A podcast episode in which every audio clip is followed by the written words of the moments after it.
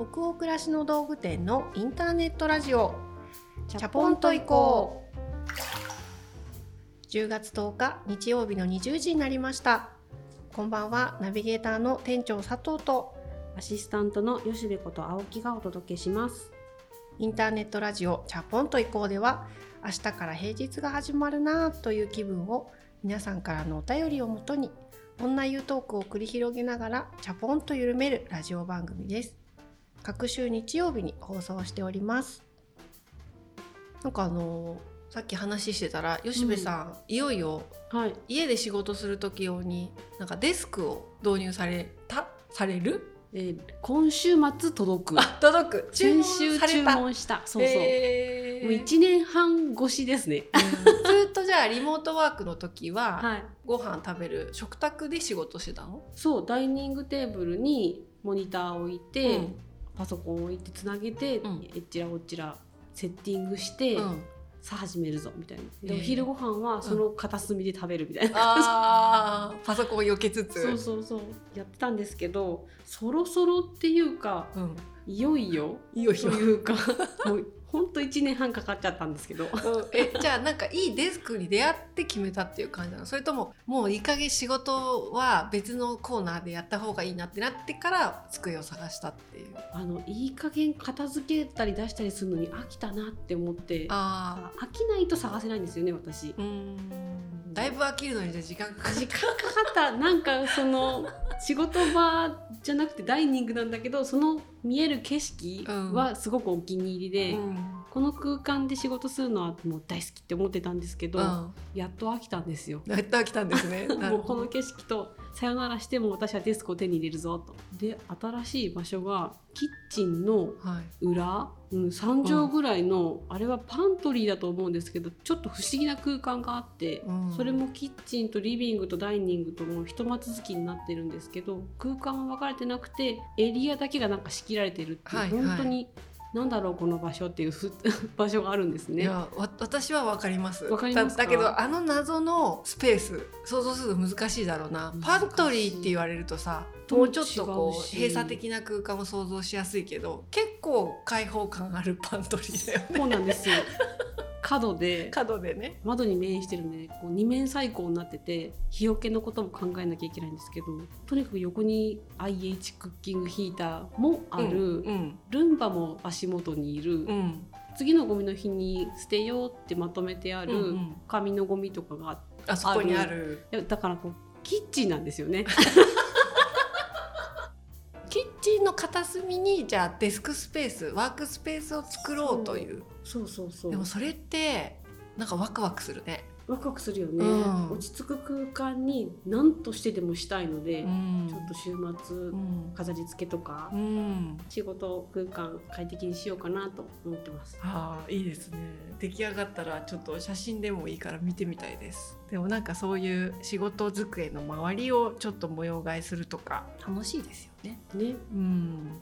皆さんもどんな最近を過ごしていらっしゃるでしょうか。もうねだいぶ秋な感じになってきましたけれどね。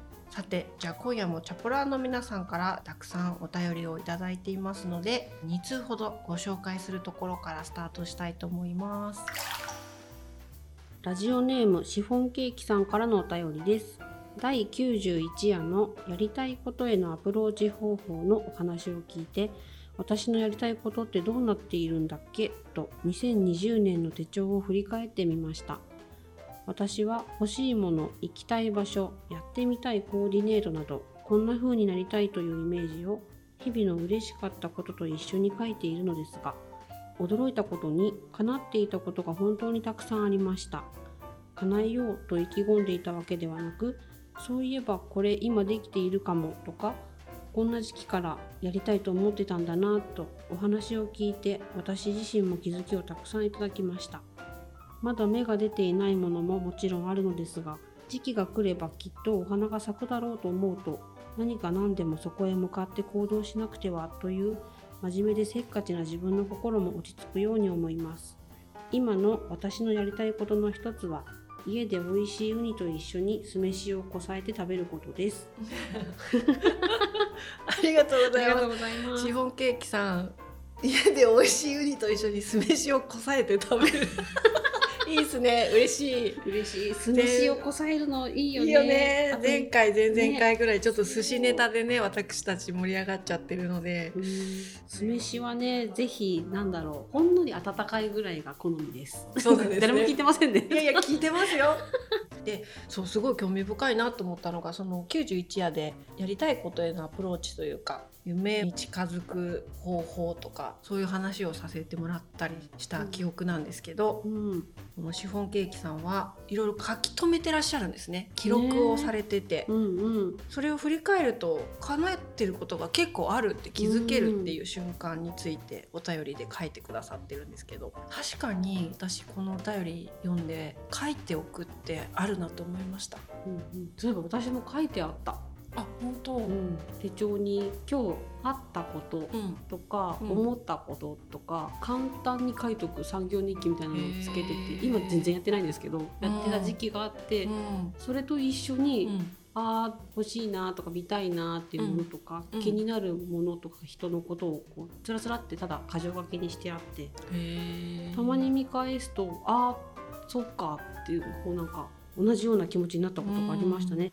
かだから未来をこうしていきたいって考えたりとかうん。未来の目標とかをまあ書いたりするのももちろん一つだと思うんですけどとりあえず今日あったこととかね、うんうん。そうやって感じたこと考えたこととかを書いとくだけでも結構夢日記代わりになるなって私もすごく気づかされたのが私も2013年ぐらいからの習慣として毎月あの月初に月ごとにお店の状況とか、うん先月こんな感じだったっていう自分の振り返り、うん例えばこういうものがすごく売れたとかも含めてねうんうん。そういう記録だったりとかあとは私がそれ見てる部署についてのいろんなメモとかを2013年だからもう8年分ぐらい毎月続けてるんですよ。うんうんこれすごい長大なもう記録になっていて。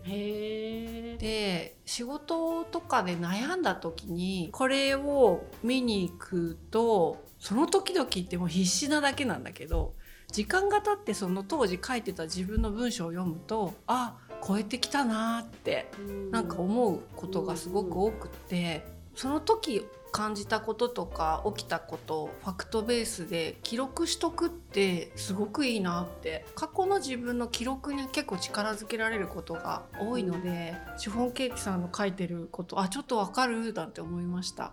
ううんん良いですよね。ねえ、うん、久しぶりに始めようかな。秋の始まりにいいなっていいですよ。ね。なんか続けようって思いすぎず私も3ヶ月ぐらいその記録がぱったり途絶えたる時期とかあるんですよ。うんうん、でもまた気まぐれで今月はちゃんと書いとこうとかっていう感じでゆるーくやってるんですけど振り返るとあこの3ヶ月ほんと余裕なかったんだなって思うよね。そういうのうん。を後で振り返って書き足したりしてる。なんか1ヶ月分何もない時は、うん。でもそんな1ヶ月でも私は何かをきっとやっていると思って、うん。Google カレンダー見てあーあー予定を振り返ったりして。そうそう予定を振り返ったりしてこの時髪の毛切る予定入れてたけどあそのために早く仕事を早めに始めて早めに終わらせて髪切りに行ったんだったなあその後一人でご飯食べたんだったわ。あれはなかなかいい時間だったとかって勝手にこう思い出したりとか。へ閉店間際のスーパーっていうのは忙しく働いてきた人たちがせっせとその夜に食べる小さな楽しみみたいなのをこう求めてやってきててなんか同じ気持ちだないいなとか、ううんん生乳みたいな気持ちになったりうんっていうのを書いてあったりするんですけど、へー。いいいいねそのメモ。本になりそう将来ああ本にしよう。もう本当記録の話からすごいまたね膨らんでこれだけで多分今日最後までいけそうですけど次のお便り行きましょう。はい、行きましょう。静岡県にお住まいのラジオネームまあいっかママさんからのお便りです。私は人の名前を覚えるのが苦手です。特に友達の新しい名字や新しく生まれた子供の名前ママ友やその子供の名前本当にたくさんありすぎて困り年賀状の施設になると焦ってこっそりインスタを見に行って子供の名前載ってないかななんて探す始末です。もうすぐ息子の幼稚園入園も控えており新たな出会いが待っています。お二人は仕事柄たくさんの人に会うと思うのですがどうやって人の名前を覚えていますか？何かいい覚え方があったら教えてください。おおまあいっかママさんありがとうございありがとうごますざいます。そうですね。どうやって名前覚えてます？名前ね。でも本当に子供のうん。お友達までは覚えられても、うん。そのお母さんとかお父さんあと兄弟うん。つながらなくて困ったことはありますね。うん。でもその子供の名字と名前覚えてるからいいかって思うようにしました。まあいっかママさんまあいいかママさん。まあいっかそうそう。吉部さん子供のあだ名で覚えてしまうと難しいのでフルネームでなるべく家でも呼ぶようにしてたかな、でも今子供と友達周りのことを話す時に全部があだ名なのでうん。名字が一切わからないです、ああそっかそっか。だからキャラ的に覚えてるって感じだよね。子供友達あだ名とセットで。そうそうそう、うん。ビジュアルも成長するからん中学生になるともうどんどんわからなくなるので、そっかそっうん。さらにまあいいから加速。加速して私も名前はね割と覚えるの得意な方というかう、ん。一度お会いした方のお名前とか、まあ、100%では本当もちろんないんですけどすごく昔の友達とか先生とかさもう結構名前とセットで覚えられてることが多いんですけど新しく知り合った人の名前を覚えるっていうのは最近だと会社のスタッフの人数も、まあ、本当に増えてきては特にこのコロナ禍になってからリモートワークなんかの機会も増えて、い、うん。入社したんだけど Zoom とかねオンラインでは会えてるんだけど一度もこうリアルでは会ってない社員とかも少しずつ増えてきたりしててはやっぱ会うって覚えますよね。スタッフの生まれたお子さんい、子供の名前とかもやっぱりあの赤ちゃんに一度でも会えてると絶対忘れないんですけど、うんなんかズーム上で生まれましたって子供見せてもらったりとか、あの報告だけなんて名前つけました、うん。無事生まれましたってうんうん。もらってる人とかは、えーとなんだっけなんだったっけなる時があります。いや私ももういよいようん、いよいよ。同僚の子供の名前が覚えられなくなってきて、うん、でもなんかそもそも子供の名前を覚えてもらうとかってすごい嬉しいことだったり、うんまああの2回目会った人もちゃんと忘れず名前で呼びかけてもらったり。するってすごく嬉しいことじゃない？だから努力はなんかしてますね。映像とセットで覚えるようにしてるかも、うん。私は。うんうんうん。その顔、おはい。子さんの顔だったりとか。なんとなくそのキャラみたいな感じを頭の中に焼き付けて。うん。でもチャレンジですね私たちもいやーチャレンジですね。うんやっぱりねキャッパがあるから覚えられるのにも、うんうん、だからちょっとごめん出てこない何ちゃんだったっけっていう時もあるしうんうんなんとなくその辺をのらりくらりごまかしながら「娘ちゃん」とかって 言ってねすることもありますね。うん、まあでもしょうがない。しょうがない。うんね、何かいい覚え方あったら他のチャプローさんぜひ教えてください。知りたいです。ありがとうございます。その他にもたくさんのお便り今回もありがとうございました。お便りはすべてチャポエコスタッフ全員で楽しく読ませていただいております。それでは本日のテーマとなるお便りに行きましょ大阪府にお住まいのラジオネームカルちゃんさんからのお便りです私は今生後3ヶ月の赤ちゃんを育てています子供の可愛さや成長の喜びに感謝しつつも日中一人で赤ちゃんと向き合い続ける孤独や不安夜の寝不足コロナの不安などに体も心も参りがちなこの頃です。そんな中寝かしつけ中に耳だけで楽しめるチャポイコが私の心のオアシスになっています。働きながら子育てをされている人生の先輩として店長と吉部さんのお話は今後の生活や子供の成長を楽しみにさせてくれるものでもあります。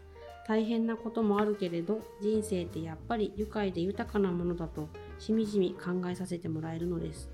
そんな2人にはくったくたに疲れた時のとっておきはありますか？食べ物や行動でも何でも教えてほしいです。というお便りでした。はい、カルちゃんさんありがとうございます。今ねまだ生まれたばかりの生後3ヶ月の赤ちゃんを育ててうん、きっと寝不足な日々ですよね。ねえ、うんそんな中、うん。くったくたに疲れた時のとっておき。の行動。私ね昨日もくったくただったです。もう直近すぎて申し訳なないんかねんだけどくたくたじゃなくてこの文字でもくったくたって書いてあるじゃないですか。くたくたって書いてあるからねかる。わかる。なんかあーくたくたに疲れたじゃなくてもうくったくたっていうことでしょ？皆さんもきっとありますよね。ありますよね。私たちもそんな日ばっかりでねうん。ただ昨日は特にくったくただったんですよ私も。うん。やっぱり休み明け連休明けってものすごく疲れるんですよね、うんうん。いろんな対応がたまりにたまっているので、うん各所から相談が来ることもめちゃめちゃ増えるし、うんうんそれに一日の中で対応しきらなきゃいけないんですけど昨日はそれでくったくたになった最後に一緒に会社をやっている代表の兄うん。ともあの吉部さんね同じ家に住んでるから知ってるかもだけど、結構私たち夜遅くまで昨日喋ってたでしょ？そう喋ってて、うんうん。それ全然知らなくて、うん。あの上でご飯作ってたもんだから、あうん。で音楽かけながらご飯作ってると、うん。下で何が起きてるかっていうの一切わからないんですね。うん。でご飯できたよとか言ってすごい叫んだ？そう言って私もね ズームしてたらそしたらなんか兄がね「ちょっと先食べてて!」みたいな感じでそうそうそう。叫んでましたよえね。何何かあったの？と思ってすごい能天気に「ご飯できたよ」とか言ってるから。店長だったんですね。そうです。よ私が相手でそう結構遅くまでね喋ったりしてたんですけどそういうのもあってあの仕事終わってねうん。家族の元に帰ったらもうくったくただったんうで、ん。甘酒飲んだね、ああ、甘酒いいよね、なんだろうすごくこう需要に富んでる感じがするというか、なんか疲れを癒す甘みもあるし、うん体にいいものを摂取したっていうこのなんか良さもあ良ったり。そうそうそう。安心感とね。安心感あるよね。そう。だからそういう時はあんまりやっぱりお酒を飲まずうんに最近は甘酒うんうんうん、とか飲みます。私はね疲れたっていう時って最近は頭が疲れてる時うんは、多分全然体動かさずに仕事してる時なので、うん。体をほぐすストレッチ、なんかきついんだけどストレッチするみたいにしてます。ナリン？あーナリンの肌に塗れるル。はい、アロマオイルがあるんですけど、はい。それをあのハーブオイルをつけてちょっと嗅いだら気分もすっきりするのではあってこう奮い立たせてトリガーポイントのマッサージボールとトリガーポイントのフォームローラーっていうのがあってはい、それをこう使ってよく聞く筋膜リリースみたいなボコボコしたローラーですよね。そうそうそうそう。うんうん。あれをうん全身に懐かせて、なんかあれに懐きながらストレッチすると、ん本当にこうへ寝てた筋肉が起きるというかリラックスもするので本当に気持ちがいいなと思うので面倒くさいんですけどそれをしっかりやると頭も心もすっきりするというか。へえ。ちょっとだけじんわり汗かくぐらいまでやるとリフレッシュできてるな。だからちょっと頭が疲れた時は体も一緒に疲れさせる必要があるなと思ってて、うんうん。なんかの回でもねなんかウォーキングするのそういう理由だって言ってたけど、多分同じそれうん。がこの道具たちに頼って。やってるかな。ナリンのハーブオイルはね当店でも販売してますけど、それ使いながらそのトリガーポイントのマッサージボールと戯れて、戯れてうんいるわけなんですね。そうそう。あれはね一番いいですね。まあ、お便りくださったカルちゃんさんみたいに子供がまだ小さかった時で初めての体験に対峙する、うんうん。わわからないことが多すぎうて、ん。やっぱりすごくストレスとか不安も感じてたなっていうのを私も思い出すうし、ん。ほんとちょっとこう顔とかに湿疹出てきただけでも、うん。ああどうしたんだろうって、うんな何が悪かったんだろうとかハラハラして皮膚科連れてったりって本当してたしね。でおまけに寝不足だったりとかゆっくりこう噛みしめてご飯を食べる時間がないうん。夫と交代で抱っこしながらあやしながらもうバーってその瞬間にご飯を早食いするみたいな感じだったのでそういうくったくたとまた今うん。感じてるくったくたってなんか種類がね違うくったくたな感じはしていて。そうですね。でもその渦中にいる時は私もそのいつか過ぎ去ることだって言われてもそういうのってあんまり励ましにならなくて、うん。こんなに大変なのにって思っていたので、あんまり簡単にいずれそういうね時期も過ぎますよとかって偉そうに言えないんですけどただその時はやっぱり本当に1時間とか2時間とかっていうそのおいとまというか自分の時間をもらって、まあ、家族の協力が必要にはなってしまうんですけどそういう時に近所のカフェにちょっとお茶しに行って本当に15ページでも小説読めたりとか、うん。一瞬隣の町にね電車で行って一着洋服買って帰ってこれだとか、うんうん。なんかそういうことでなんとかこう持ってたな。いや本当に全く同じ。で 切実な2時間3時間じゃなかった、ああいう時間って。なんかそれでやっとこうぶわーって息継ぎができました今みたいな。そうそうそう。のを噛み締めてましたね。ね本当にそうだよね、うん。だからあなんかこういう時間が持てたなんとかまたここから1週間頑張れそうっていう感じで、うん。また次の1週間をっていう風に過ごしてたなって思うので、また今くったくたってなった時の対処法と対処の仕方が違ったりするんですけど、はいくたくただなっていう時って体の疲れと心の疲れっうんうんていうくったくたもあるじゃない。あるね。充実感はあってうん忙しかったけど体がめっちゃ疲労困憊みたいな時ってうん私はやっぱひたすら寝るとか炭酸泉のある銭湯行くとか、うんうん。アロマセラピーを含むマッサージとかうん。エステに行ったりとか、ずっと長く通ってる鍼灸があるんですけどそういうところで針を打ってもらって、体の疲れを鎮めるとかそういう体に対してのアプローチっていうのはやっぱりすごく年齢を重ねるごとに大事にしていて、うん一番難しいのは心がねタクタになってるがゆえにうん。体もだるいとか、うんうん。やる気が出ないっていう。あの時がきついねやっぱり。そうだね。心のくったくたの時どうしてる？吉部さん。マッサージボールでも解決しないじゃん。そう。心がくったくたになるのって簡単になるのよね。なるよね。一瞬でなるよね。一瞬でなるからそうならないためによく眠りたいし、よく眠るためにトリガーポイントに懐いてるんですね。でもそうやって毎日いい睡眠とるようにやっててもやっぱり一瞬で心って疲れてしまうものなので、うん。ちゃんと自分の時間を作るできる範囲で、うん。外に行って発散したりとかなんかちょっと難しい時期なので、うん。そういう時にどうしようって思うと本当にそれを考えるのも結構辛いなっていうぐらい心が疲れてる時もあるじゃないですか。あるある。何したいかなっても思わないからとにかく静かになんかこう動物が傷を癒すように。で自分の好きな音楽をとりあえず聴いてみようって。聞いてたらちょっと動ける気がするからいつも通りの家事。やらなきゃいけないことだけど、この音楽聴きながらなら気分よくできるかもっていうこうに日常の運転を静かに指導して、うん。でお昼ご飯が作れるぐらいになってきてたら作るし作れなかったら何か買いに行こうっていう提案をするようにしてこう自分に負担をかけないように。でそうしていくとあーなんか楽しいもの見たいかもっていう気持ちに自然となってくるので、それを待ってるって感じ。それまでは本当静かに静かに過ごすうん。かな自分を上げようとすると逆に気持ちが下がるとかころがあるのでうん。テンションはもう上げない今私は落ち込んでいますっていうのをしっかり噛みしめる時間を過ごすうと自然と上がれるなーって、うん。そうやってゆっくり取り戻してるんだろうなーって思います。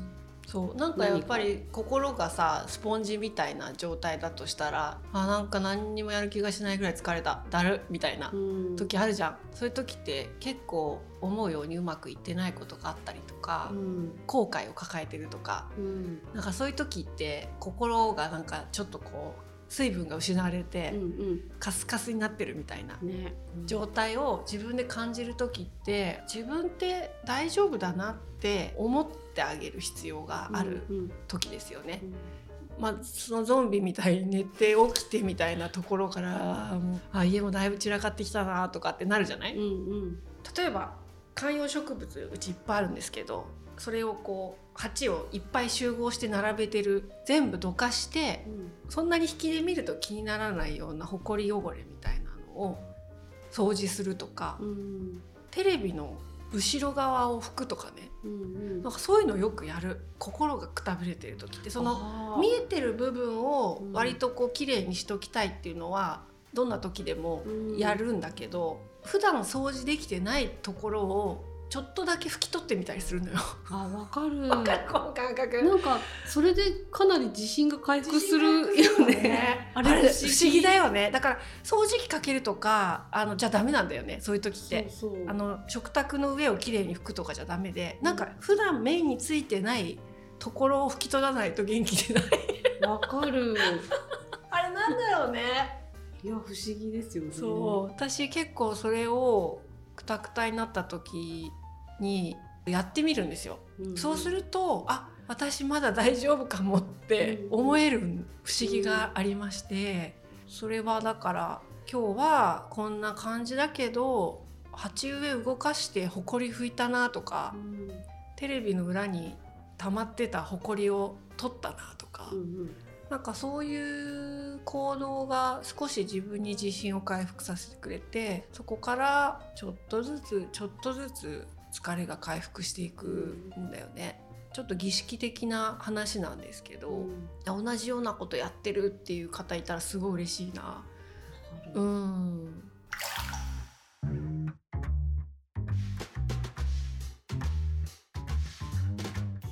あとは本当にくったくたに体と心が疲れてる時になんか見ると元気になる映画とかを処方薬みたいにして持ってる人も多いんじゃないかなと思ってて。うんうんうん、この映画を見るとちょっと気持ちが落ち着くとか、元気が出るとかもうそれこそ私たちがこの夏作ったね「青化けのテーブル」っていう映画が、うん。これからねそういう時に見てもらえる映画になったら嬉しいなとうん。思ったりもしてますけど、私にとってもやっぱりそういう映画とかあって心がねくったくたに疲れてる時にもう繰り返し私見てるドキュメンタリーが何本かあるんですけど、うん。一つはあのファッションが教えてくれることっていう、アメリカのあの防具はいの編集うん。長、アナ・ウィンターっているじゃないですか、うんうんうんいつもサングラスかけて。で彼女があのモデルになった「プラダを着た悪魔」っていう映画にもなった、その編集長をずっと密着したドキュメンタリーの映画があるんですけど、これも何回も見てます。うんうん。であと最近は「さよならすべてのエヴァンゲリオン」っていう庵野さんの、うんうんうん。あの新エヴァンゲリオン劇場版を作るにあたる数年を密着したドキュメンタリー。何回も見ちゃうねね。そうこれも今アマゾンプライムにね出てうんこれも本当すでに何回も見てて。あとはレディー・ガガのうん。ドキュメンタリーも知ってます？ネットフリックスのオリジナル。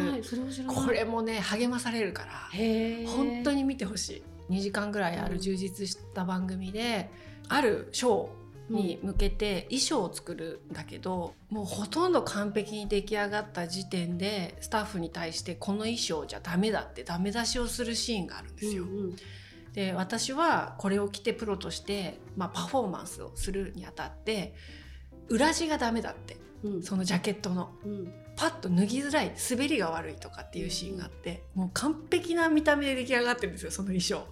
裏地かってみんななるっていう。作り直しですよ一から。でなんかやっぱりその私心がくたくたになる時ってやっぱ自分に自信なくしてたりとかうん。その仕事上でやっぱ悩み事がある時が多いんで、そういう今言ったようなあるこう厳しさを持ってる人ですよね、うん。いいものを作るためうにん人に忖度せずやっぱり周りから嫌だなとかこの人だいぶ粘るなしつこいなって思われても、ある厳しさを一貫して持ってる人のドキュメンタリーを見るとうん。なんかねじわじわ力出てくるんですよ。ううん。んまあ見よすごい面白い。ネットフリックスのレディー・ガガのは本当にこんなにこの人身を削ってううん。パフォーマンスしてんだなっていうのが、うんうん。本当今もねちょっと喋ってて泣きそうになるぐらい、うんかなり感動的よ。なんかそれと比べて私なんてちっぽけだなとかっていう風に落ち込むっていうよりはあなんか自分なりに一歩一歩頑張ろうって思うんだよね。やっぱそういうドキュメンタリー見ーると。うん。だから、まあまず本当に体も心もくったくたの時は見えないところを一個掃除してうん甘酒飲んだりお酒飲んだりしながらそういうドキュメンタリーを見るね私は。私もドキュメンタリー好き。店長が言ったみたいなうん。感覚を得るために、あれを見てる。BTS の。あ。BTS のドキュメントシリーズを。もうたまらないね、アーミーね。うん、ん。たまらないね。それを見るために DTV の会員になったからね。戦う姿シリーズはいいですね。ねえ。なんかカルちゃんさんとまた解消法とかって違うかもしれないし、まあ、チャプラーさんの中にもいろんな種類のくったくたをね経験している方たくさんいらっしゃると思うので、ね、今日の話どうだったのかちょっとわからないんですけど、うん、私たちとしてはこんな感じですかね最近は。ね、